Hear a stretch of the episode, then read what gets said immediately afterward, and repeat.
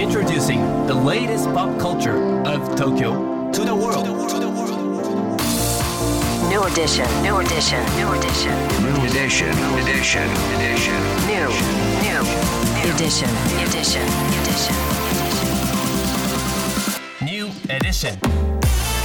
高野真也ですセレイナアンですこれからの時代を切り開くオルタナティブなカルチャーメディアニューとグランドマーキーによるコラボコーナーニューエディション毎日ニューにアップされるさまざまなカルチャートピックスの中から聞けば誰かに話したくなるような聞けば今と未来の東京が見えてくるような、うん。そんなおニューなネタをピックアップギュッと凝縮してお届けします。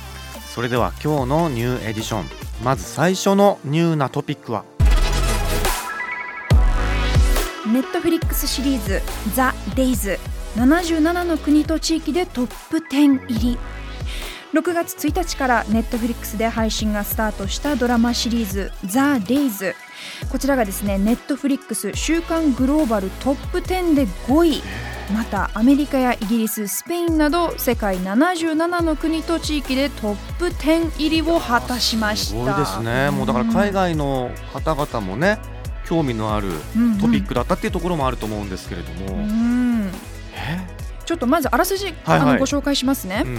この作品はですね2011年3月11日に発生した福島第一原発事故を政府会社組織原発所内で事故に対峙する人々、うん。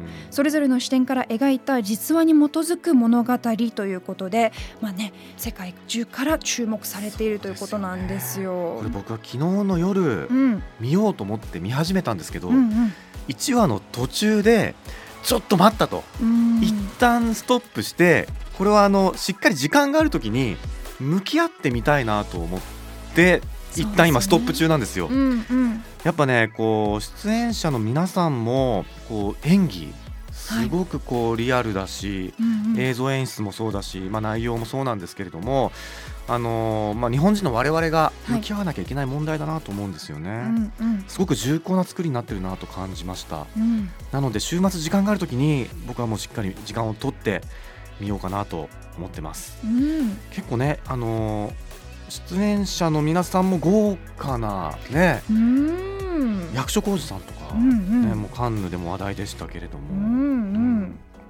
演技も本当冒頭だけでも結構なんか来るものがありましたね。はいということでねぜひ皆さんもチェックしてみてください。はいさあそして続いてのトピックはこちら。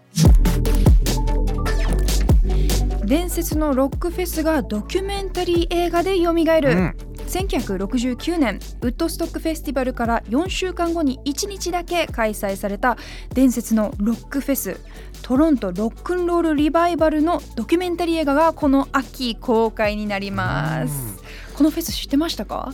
いや知らなかったんですよ。私もね実は初めましてでしたた初めましてでした。うんね。いやこれでもヘッドライナーすごくないですか？そうなんか、うん。ジョン・レノンとエリック・クラプトンらがプラスチックオノバンドとして登場したということで。いやばいですよね。なんかちょっと調べたところ、うんうん。この開催の前の週までチケットが全然売れなくてどうするどうするみたいになってたらしいんですけど、はいはい。ジョン・レノンの出演が決まってからもう大成功みたいな流れがあったらしいですよ。さすがですね。ねえこちらのドキュメンタリー映画「リバイバル69伝説のロックフェス」10月6日から全国公開ということです。はい。10月6日まで待てません。さあそして今日深掘りするトピックはこちら。トミー・ゲレロ4年ぶりのジャパンツアー開催中、うん現在ジャパンツアーの真っ最中です。6月1日京都を皮切りに、えー高松鳥取加古川うん。広島福岡熊本大阪岐阜と回りそして今日渋谷デュオミュージックエクスチェンジでツアーファイナルを迎えます、高野さんトミー・ゲレロお好きだとはい。伺っておりますが、僕はもうね学生時代からずっと聴いてるアーティストなんですけどんまだステージを見たことがなくて、おね今日行きます。お生放送終わりに、はい。楽しみじゃないですか。ちょっと遅れて行くことになりそうですけれども。うんうん。うん。いやー楽しみですね、はい楽しみにしてます。今日はですね LA 在住でトミー・ゲレロのライナーノーツを毎年書かれているバルーチャ・ハシム幸太郎さんにトミー・ゲレロの魅力を深掘りしていただきます。高野さん、セレーナさん、リスナーの皆さん、こんにちは。ロサンゼルス在住の音楽ライター、DJ のバルーチ・ハシム幸太郎です。今日は僕の方から現在来日中のトミー・ゲレロについてお話したいと思います。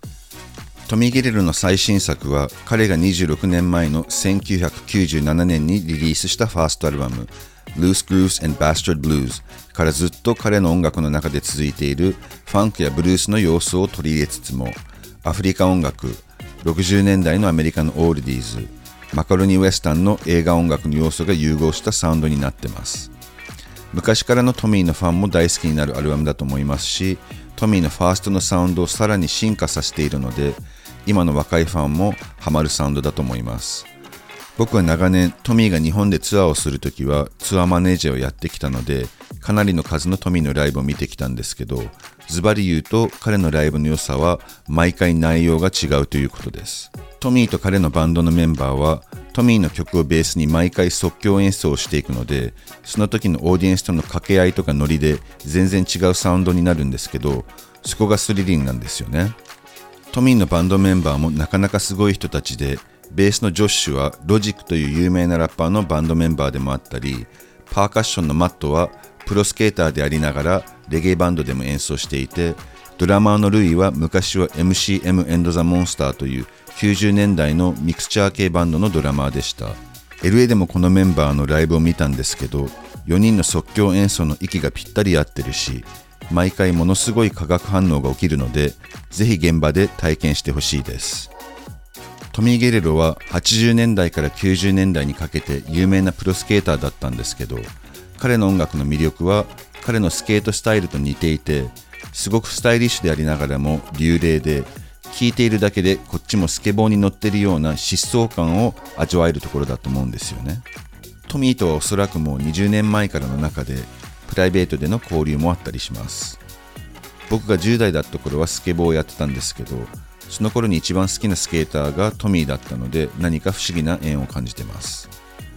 トミーは一言で言うとこだわりの強い職人のような人。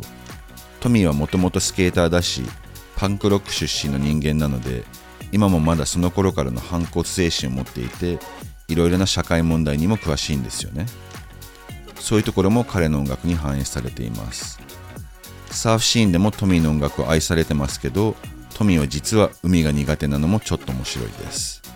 ぜひ今回のジャパンツアーに参加される方はライブを楽しんでください。以上ロサンゼルスからバルーチ・ハシム幸太郎がお伝えしました。トミー・ゲレロのライナーノーツを毎作書かれているハシムさんにトミー・ゲレロの魅力語っていただきました。はい。ちょっとまずハシムさんの声がかっこよすぎて 野村くんいちさんを彷彿とさせるようなね雰囲気出てましたけれども、うん。いやあのねトミー・ゲレロが海が苦手っていう情報。めちゃくちゃ意外ですよ意ね外なんですよ、うん。まあ、なんかちょっとサーフミュージック感あるじゃないですか、うんうんうん。なのでね、まあ、そういうなんかプチ情報みたいなのも聞けてあの面白いなと思ったんですけれども、うん。トミー・ゲレロさんね本当に僕大好きで、あの学生時代からずっとデビューアルバムを聴いてたんですけどデビューアルバムがですね「ルース・グルーブスバスタード・ブルース」っていうやつなんですけどそれが発売から今年で26年というなんかわ時の流れのね速さも感じますけれども、あの結構ねストリートカルチャーヒップホップソウルファンクジャズみたいなものをこう融合させた音楽ででギタリストなんですよ。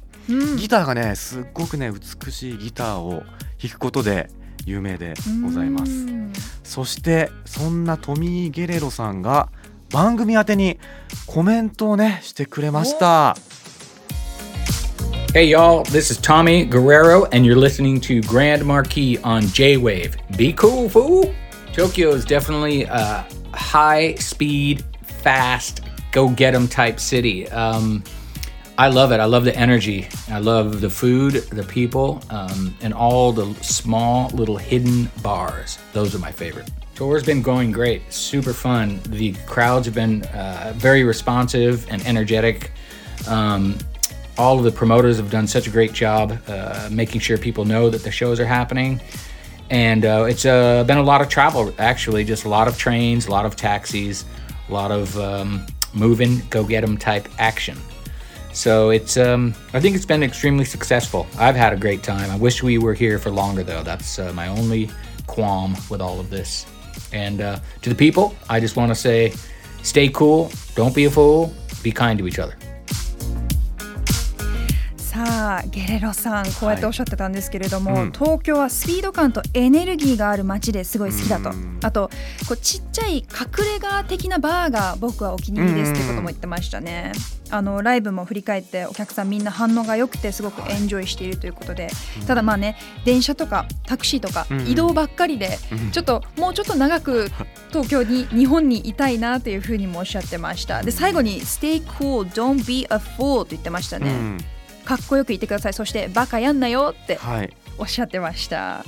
なんか最後ねこう孔子の論語みたいな ことねあのすごくいいことでしたよね。いい言葉でしたよね、なんかチャラさがないんですよ。トトミー・ゲレロ。あうん。の知的なねイメージがあるというかね、はい、はい、憧れの大人像のね一人でもあります、うん、さあ4年ぶりのジャパンツアーは今夜がファイナルです。うん。トミー・ゲレロニューワールドハッスルジャパンツアー2023デュオ 20th アニバーサリーライブ。開演はこの後7時からです。当日券がね出る出るらしいとというはいあるらしいというね。うん、ことなんでぜひね皆さんあのまだ間に合うかもしれないのではいはいぜひチェックしてみてくださいさあ今日ご紹介した情報はカルチャーメディアニューで読めるのはもちろんポッドキャストでも聞くことができます目でも耳でもあなたのライフスタイルに合わせてチェックしてくださいね New edition. New edition. New edition. New edition. New edition.